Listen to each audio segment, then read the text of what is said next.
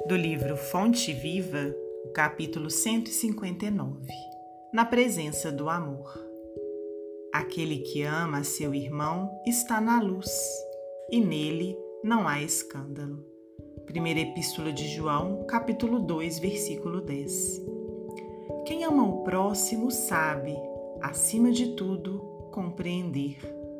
E quem compreende sabe livrar os olhos e os ouvidos do venenoso visco do escândalo, a fim de ajudar, em vez de acusar ou de servir.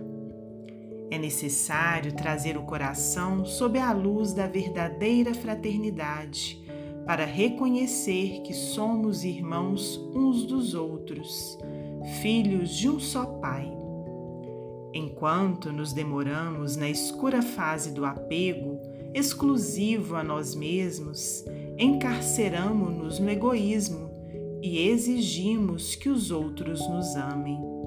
Nesse passo infeliz, não sabemos querer senão a nós próprios, tomando semelhantes por instrumentos de nossa satisfação.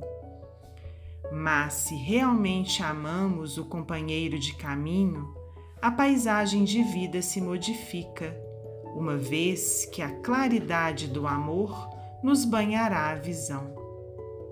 Ama, pois, e assim como a lama jamais ofende a luz, a ofensa não mais te alcançará. Saberás que a miséria é fruto da ignorância e auxiliarás a vítima do mal, nela encontrando o próprio irmão necessitado de apoio e entendimento.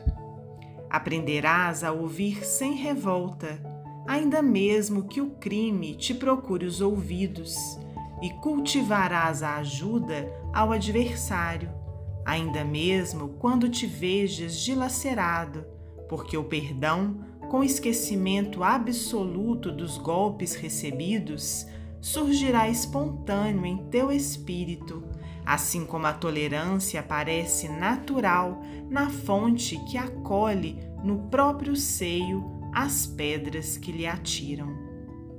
Ama e compreenderás.